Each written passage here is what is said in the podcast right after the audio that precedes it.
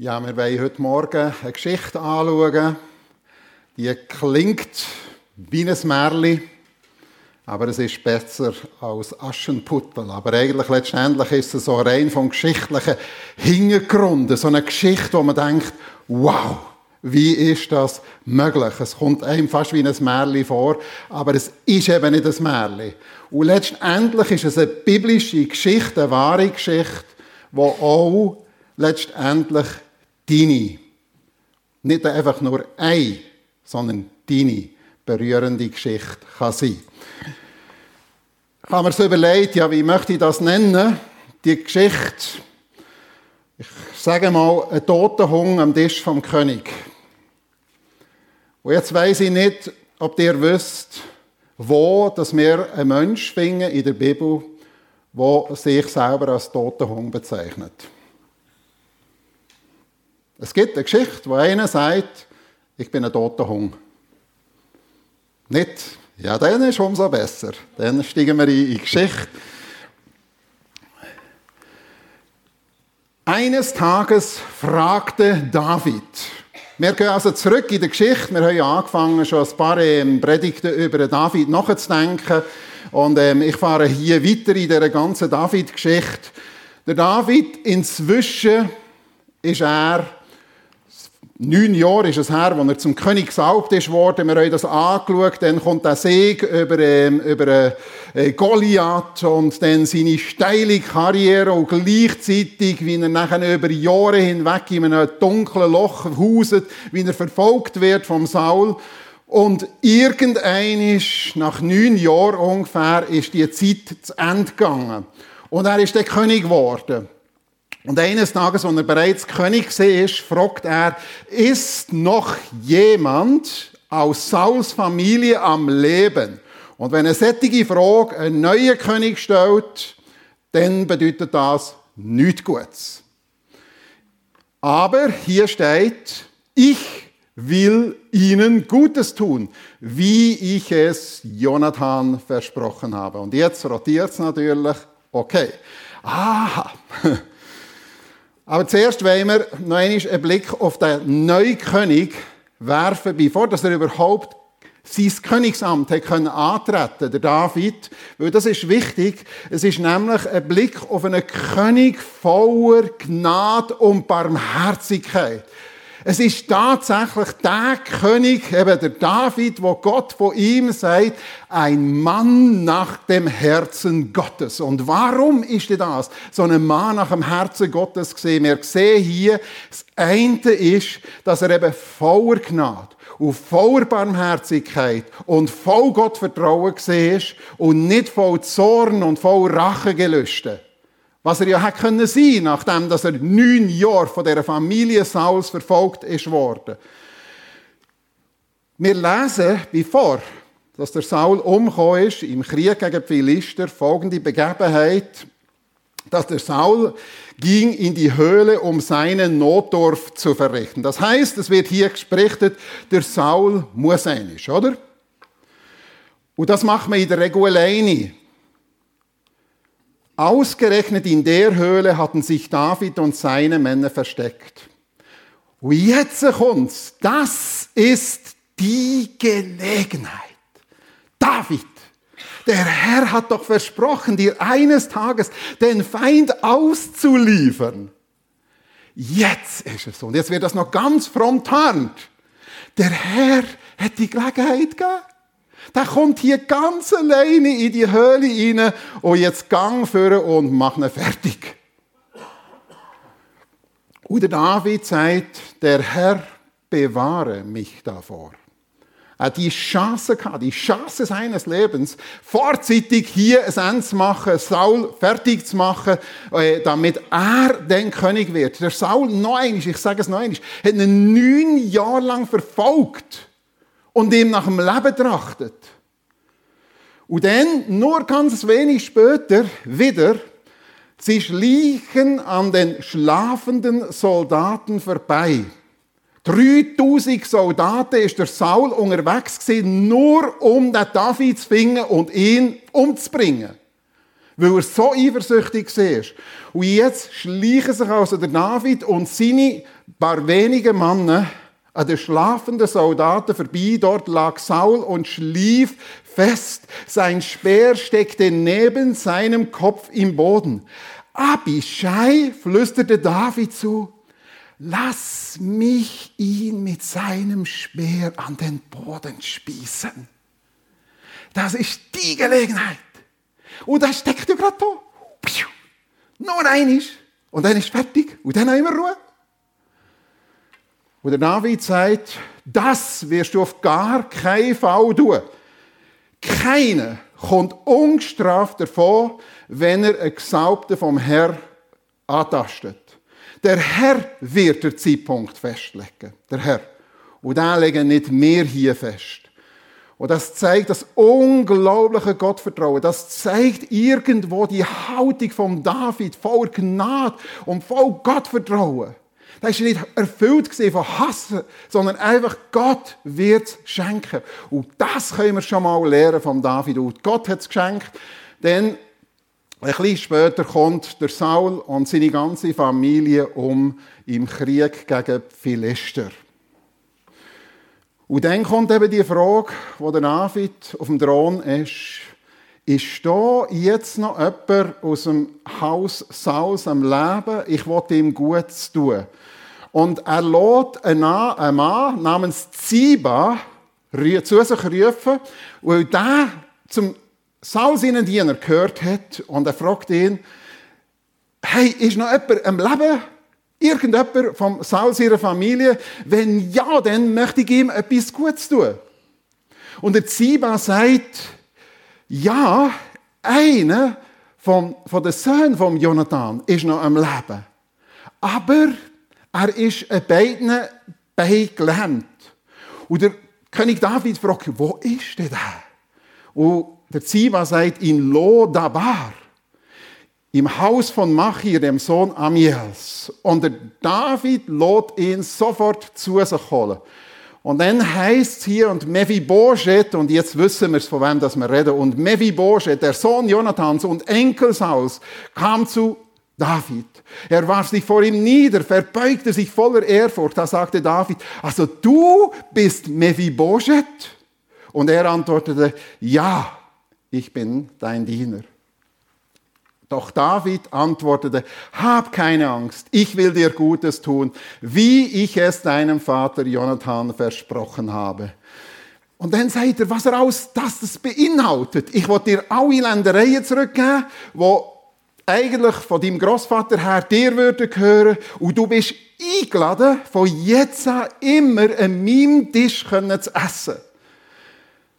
Und dann wirft sich der Mephibosheth erneut vor dem König zu Boden. Sollte der König zu einem toten Hund wie mir so gut sein? Bin ich das wert? rief er aus. Da haben wir die Aussage. Hey, zu einem toten Hund wie ich bin, kannst du so gnädig sein. Und der David lädt der Ziba zu sich kommen und sagt zu ihm, ich habe ihm alle Ländereien zurückgegeben, ein Mephibosheth. Aber er kann sie ja nicht selber bestellen. Er kann ja nicht selber schauen, er kann nicht die Sachen fahren und ansehen und machen.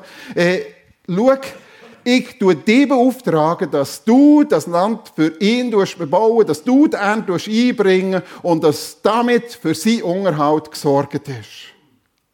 Aber der Mephibosheth selber wird immer an meinem Tisch einen Platz haben. Und von da an, so steht es, hat der Mephibosheth regelmäßig mit dem David und seiner Familie am Tisch vom König gegessen, als wäre er einer von seinen Kindern. Und Mephibosheth, dessen beide Beine gelähmt waren, so endet eigentlich die Geschichte, wohnte in Jerusalem, um dort täglich mit dem König zu essen. So, jetzt schauen wir den Mephibosheth mal an. Am Ende von allen Lebensträumen. Wortwörtlich fallen gelassen. eine königliche Herkunft. Wo er geboren ist worden, sind vielleicht in Israel, in Jerusalem Böllerschüsse losgegangen. Der Kronprinz, der Jonathan, hat einen Sohn bekommen. Das heißt, Nachfolg ist schon weitergehend gesichert und man hat gefeiert im Königspalast.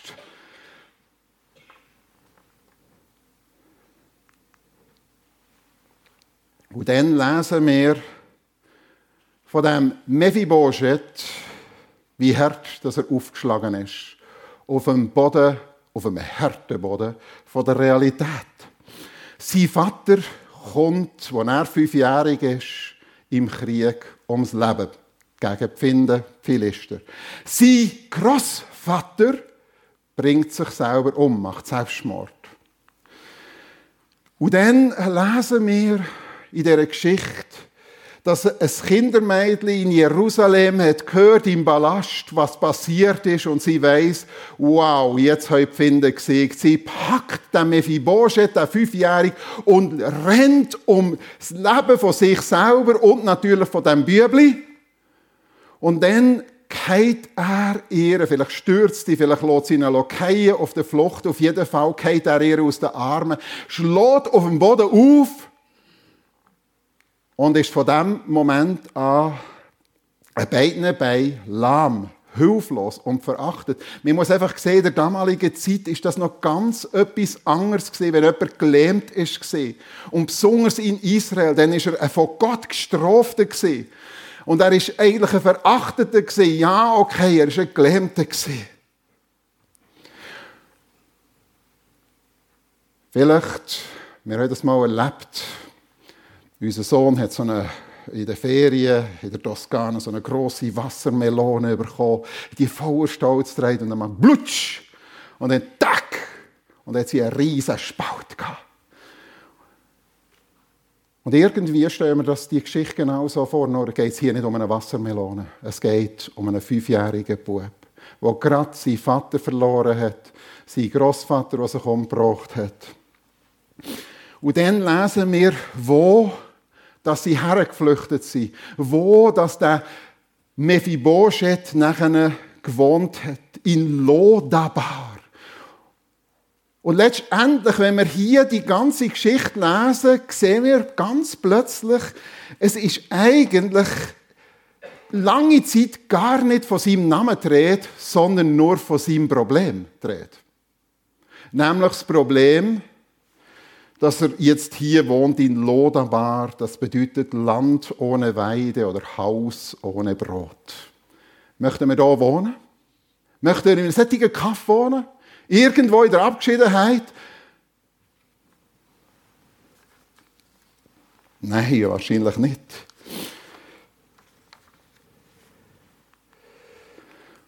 Und dann noch etwas. Er ist eigentlich ein Vogelfreier zum Abschuss freigegeben. Er gehört zum Hause Saus. Es ist jetzt ein neuer König. Das hat bedeutet eigentlich normalerweise in der damaligen Zeit, wenn ein anderer König ist worden und dann ist vom Vorgänger irgendwo, außer eben, es ist familienintern, aber jetzt ist ja ganz ein anderer, eben der David-König, dann muss man den umbringen. Dann muss man den beseitigen. Er muss weg sein, weil der ja sonst noch ein Anrecht könnte haben auf den Thron. Und ihm hat man wahrscheinlich die ganze Zeit immer wieder gesagt, du musst dich ducken. Du darfst dich ja nicht zu erkennen geben. Denn die Großvater hat den David über Jahre hinweg verfolgt. Und wenn der herausfindet, wo du bist, dann bedeutet das nichts Gutes.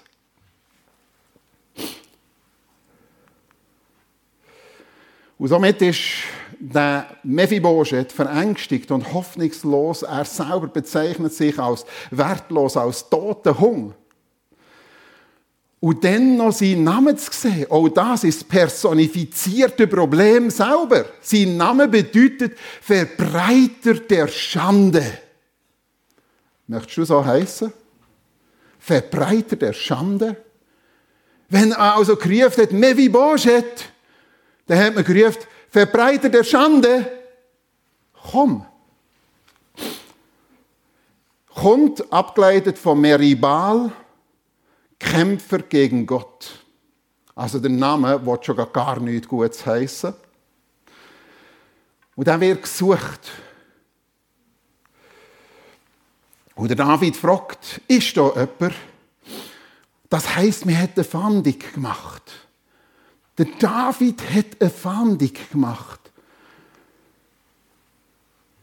Eine Faune, einen, den man hat fallen Ein armer Schlucker ist hier drauf gestanden.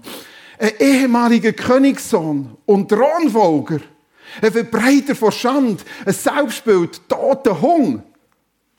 Besondere Kennzeichen, er ist gut zu erkennen, denn er ist ja körperlich behindert, er ist gelähmt. Und wohnen tut er am Ende der Welt, nämlich im Land ohne Weid, im Haus ohne Brot. Was für eine Fandungsliste. Und dann kommt dreimal, dreimal. Ich will ihnen Gutes tun, sagt der David, wie ich es Jonathan versprochen habe.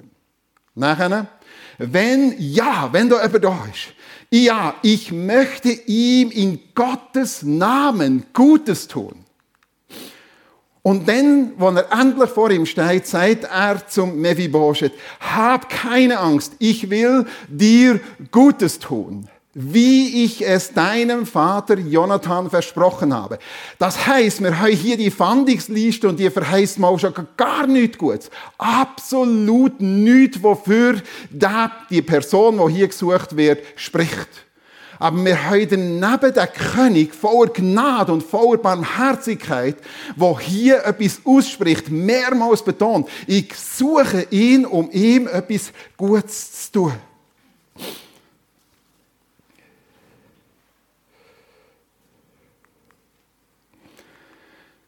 Gesucht. Wenn heute Leute gesucht werden, ob es in Stelleninserat ist oder in Partnerannoncen, dann, wie hier bei der äh, Feuerwehr, äh, wo hier Leute sucht, Helden gesucht. Wo sind die Helden, die bereit sind, sich einzusetzen? Wo sind die starken Leute?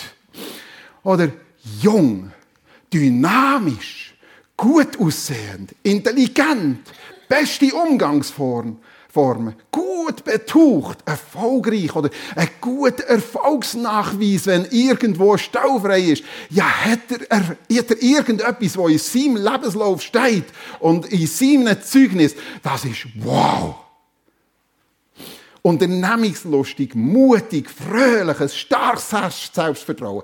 Das sind die Leute, die in der Welt gesucht werden.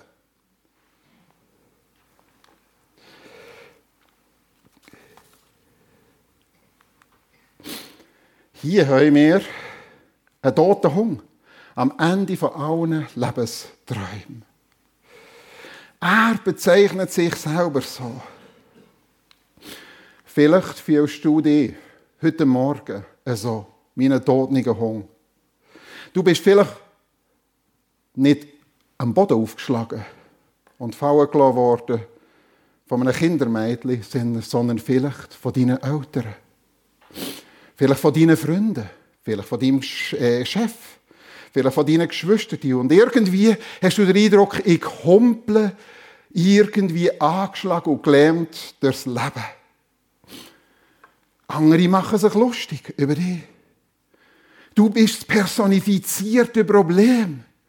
Kennen wir das, wenn man plötzlich über jemanden redet und dann redet man nicht vom Namen. Ah ja, ich erinnere mich die Person. Ja, die, die schon dreimal geschieden ist. Ah ja, dort, wo der Vater Alkoholiker war. Ah ja. Und dann kommt auch das Negative, oder? Es kommt nicht ein Name, es kommt nicht irgendetwas Positives, es kommt im Zusammenhang die ganze Palette des personifizierten Problem, was sich um die Person herum längstens angesammelt hat. Und dann haben wir den Eindruck, wir wohnen irgendwo im Nirgendwo. In Lodabar. Und wir fühlen uns vielleicht als Kämpfer für oder gegen Gott. Tue Recht und scheue niemand. Und dann können wir vielleicht etwas zum Heil dazu tun. Schaut, das Bild hier, das wir hier haben, ich sehe das als ganz klares Typus auf Jesus Christus und auf uns. Der David, ein Typus auf Jesus Christus, ein König voller Gnade und Barmherzigkeit. Der Mephibosheth, ein Typus für uns Menschen. Königlich geboren auf die Erde letztendlich. Ein Gedanke von Gott, plant von ihm. Aber irgendwo sind wir gefallen, tief gefallen. Wir alle zusammen in Schuld und Sünde. Wir sind ausgeliefert letztendlich der Verdammnis, der ewigen Verdammnis, so sagt die Bibel. Wir sind tote Hunde. Und wenn er ähm, äh, Mephibosheth da sagt, tote Hung, das ist in Israel ein Hung, nicht wie heute, wo Hündli verhätschelt sind, was wertvollste sind, so wertvoll wie Kind, und man in den Wägel umschiebt. Nein, das war in der damaligen Zeit ganz anders. Ein Hung, man kann in der Bibel lesen, das ist für etwas ganz Negatives, für etwas Unreins gestanden, für ganz negativ. Und er sagt eben wie ein toter Hund. So schaut er sich an. Vielleicht ist deine Selbsterkenntnis, dass du dich am Ende vom Leben fühlst, am Ende von deinem Latin, am Ende bezüglich von deiner Familie, von den Finanzen. Du siehst dich als Kämpfer, aber du siehst auch, irgendwo bist du total angeschlagen. Total angeschlagen. Und irgendwo hast du den Eindruck, ah, was mit meinem Leben zu tun hat, das funktioniert irgendwie nicht. Und irgendwo bin ich auch im Reich Gottes mehr ein Verbreiter von der Schande als ein Verbreiter vom Wohlgeruch. Gesucht werden. Gesucht werden. Und das ist die ganz gute Nachricht für heute Morgen.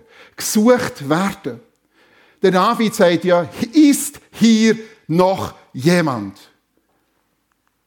gesucht werden. Und Jesus Christus hat es ganz klar so gesagt. Ich bin gekommen, zu suchen und zu retten, was großartig ist, was perfekt ist, was stark ist, was gigantisch wirkt. Alles Blödsinn, alles Blödsinn. Er sagt, das, was verloren ist, das, was krank ist, das, was kaputt ist.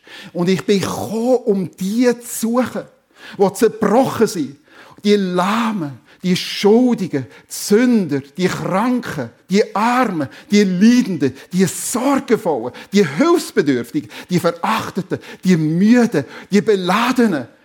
Ich kann die Liste weiterführen. Und Bibel ist, das Neue Testament ist voll. Er ist gekommen, um denen zu helfen. Um denen zu helfen um sich denen anzunehmen. Die Starken brauchen das nicht. Die kommen selber klar, meinen sie einmal. Das ist eine Geschichte. Das ist eine Geschichte. Und es geht hier nicht um eine Vorladung. Ja, ich stelle mir so vor, wo die Limousinen, die Staatslimousinen, die königlichen Limousinen vorgefahren sind in Lodabar vor dem Haus von Mephibosheth das kann nichts Gutes bedeuten. Das bedeutet gar nichts Gutes. Das bedeutet, jetzt wird auch noch der Rest ausgelöscht. Nein, es ist eine Einladung, damit ich Ihnen Gutes tun kann. Freidenker haben vor einiger Zeit ich weiß nicht, ob es hier so auch so war, aber in Luzern ist es überall auf den Bussen ist das eh angebracht und auf Plakatwängen. Da ist wahrscheinlich kein Gott. Also sorg dich nicht, genieß das Leben. Puh. Katastrophe, hä?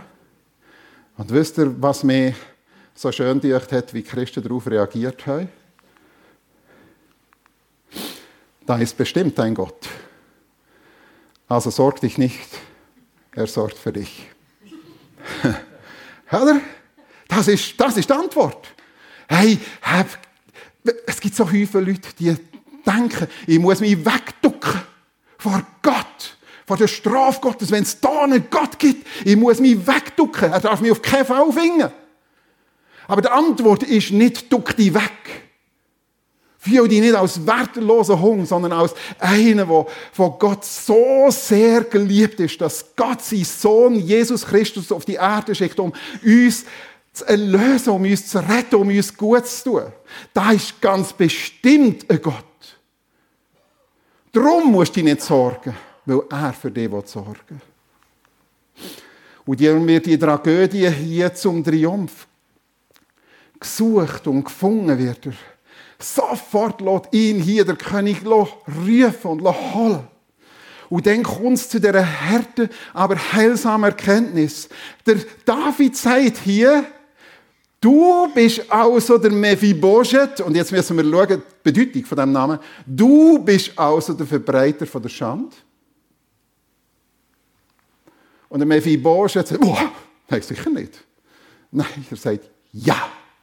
Ja, ich bin ein toter Hund. So hat er sich gefühlt. Und dort fängt Gnade an. Dort fängt die Gnade an. Und das ist immer so in der Bibel. Wir können hineinschauen. Die Frau, die zum Wasserbrunnen kommt, bei der grössten Hitze und Mittagszeit Jesus begegnet. Und Jesus fragt sie nach Wasser und sie sagt, wie fragst du mich? Ich bin eine Frau und ich bin eine Samariterin. Und Jesus sagt, wenn du es wüsstest, wenn du es würdest kapieren, wer mit dir redet und was ich dir könnte geben, du würdest ihn gefragt haben. Und dann fängt das an. Die Liebesgeschichte von dieser Frau, dass sie die Liebe von Gott annehmen kann. Oder ich denke, die Frau, die man herzehrt, äh, wo sie gerade beim Ehebruch verwünscht ist worden. Und jetzt sollen die Steine fliegen. Und Jesus sagt, wer ohne Schuld ist, der soll der erste stehen. Und dann kann sie weggehen, befreit. Hinweglaufen über ein Meer von Steinen, die eigentlich hier zusammengesammelt wurden, um sie zu steinigen. Wir können jetzt durchgehen, durchgehen, durchgehen. Geschichte um Geschichte. Und genau das bedeutet. Und genau das eingeladen und reich beschenkt. Tröstet zuerst mal, fürchte nicht. Gott sagt immer zu Menschen, die eine Furcht vor ihm haben, Gottesfurcht, eine gesungene Gottesfurcht, fürchte nicht. 300 Mal kommt das. Und es gibt eine Rückerstattung vom verlorenen Erbe. Es gibt einen Beistand und einen Haufen. Der Ziba. Ziba bedeutet Pflanzer haben die Namen, die haben so eine tiefe Bedeutung, wenn wir die dann wieder aufs Neue Testament anwenden. Wer ist denn unser Beistand, unser Helfer, unser Tröster und unser Pflanzer? Der Heilige Geist. Gott weiß, dass wir nicht in der Lage sind, Frucht zu bringen. Aus uns aus. Gott weiß es. Dass wir gelähmt durchs Leben gehen. Der, der Mephibosheth ist nicht einfach gesungen worden, weil er hier im, im Hof vom König ist und hätte können krampfen und machen. Nein, aber er, hat, er braucht es nicht. Er hat einen Beistand, einen Helfer, den Pflanzer.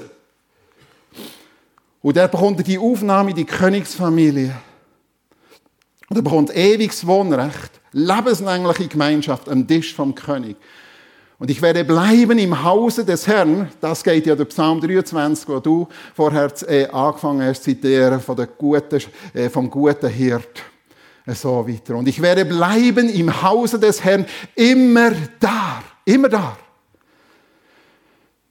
Und Mephibosheth, dessen beide Beine gelähmt waren, wohnte in Jerusalem.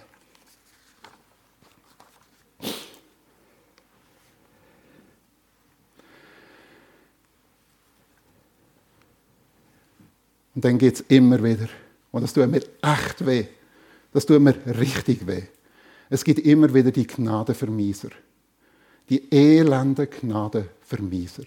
Die Gnadensperrer. Immer und immer wieder. Theologie vom Tun. Tun. Du musst tun. Du hast Anzahlung für deine Erlösung bekommen, aber du musst sie in Monatsraten zu Ende bringen. Du hast das Boot zur Verfügung gestellt bekommen, für in die Ewigkeit anzukommen. Aber rudern musst du selber. Das sind die Gnadenvermieser und die hat es im Neuen Testament noch und noch zu lesen bei den Galater und bei den Kolosser. Die hat es immer gegeben und die gibt es auch heute noch. Und das ist ein Riesenproblem. Die Freudebekämpfer, die Gnadenvermieser, die müssen noch zuerst noch beschneiden. Die müssen den Sabbat einhalten. Die müssen die und die vier Tage einhalten. Die dürfen das Fleisch nicht essen. Die müssen das tun. Die müssen jenes tun. Sagt er das. Und dann kommt die ganze Palette, was noch gemacht werden Und dabei geht es hier darum, einfach mal die Gnade anzunehmen.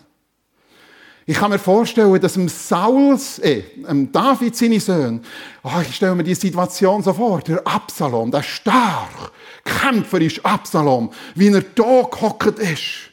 Und dann hat er den Mephibosheth vielleicht gesehen und sagt, schlurf doch nicht so, du hast jetzt die neuen Schuhe bekommen. Jetzt zieh doch die doch nicht so am Boden an, die gehen ja kaputt. Oder vielleicht ist er einig umgekehrt.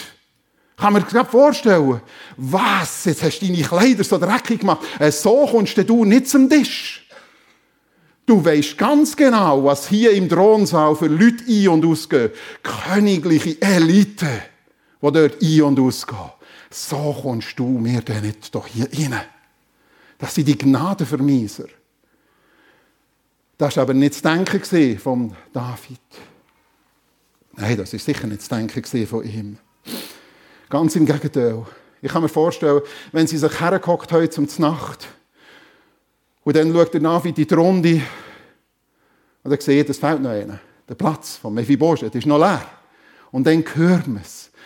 Der Charles Wendell hat es so formuliert, er hat gesagt, und wir sehen den riesig festlich deckten Thronsaal, wo hier gegessen wird. Und dann hört man einen. Der David schaut, es fehlt noch einer. Und man hört Schritte, Schlurf, Stampf, Schlurf, Stampf, Schlurf, Stampf wenn er wieder seine Stöcke am Boden steht und nachher seine Beine nachschläft und nachher endlich hockt er am Tisch und das Tischtuch bedeckt seine Beine und er darf essen mit dem König. Das ist Gnade. Das ist Gnade.